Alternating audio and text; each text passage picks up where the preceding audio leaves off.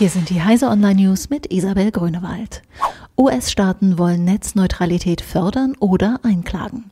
Am Donnerstag hat die US-Regulierungsbehörde FCC beschlossen, die Netzneutralität abzuschaffen und gleichzeitig den Bundesstaaten und Kommunen untersagt, eigene Regelungen zu schaffen. Das wollen mehrere US-Staaten aber nicht hinnehmen.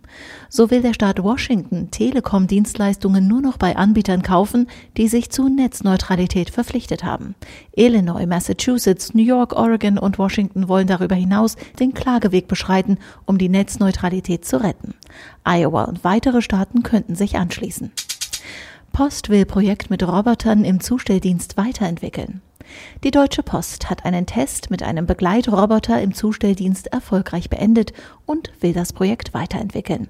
Nach dem sechswöchigen Praxistest im osthessischen Bad Hersfeld zieht die Post ein sehr positives Fazit.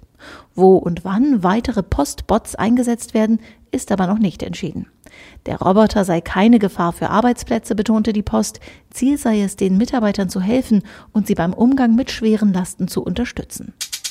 Amazon plant Ladengeschäfte in Deutschland. Der US-Online-Händler Amazon will auch in Deutschland eigene Ladengeschäfte eröffnen. Das ist keine Frage des Ob, sondern des Wann, sagte Amazons Deutschlandchef Ralf Kleber der Berliner Morgenpost. Trotz des stark wachsenden Online-Geschäfts stehe der klassische Handel in Deutschland noch immer für 90 bis 95 Prozent des Handelsumsatzes. Dem werde sich auch Amazon nicht verschließen. iTunes-Version für Microsoft Store verspätet. Nutzer von Microsoft 10S müssen länger auf Apples Medienverwaltung warten. iTunes schafft es nicht wie angekündigt bis zum Jahresende in den Microsoft Store. Ein voraussichtlicher neuer Veröffentlichungstermin und ein Grund für die Verzögerung wurden von Apple nicht genannt.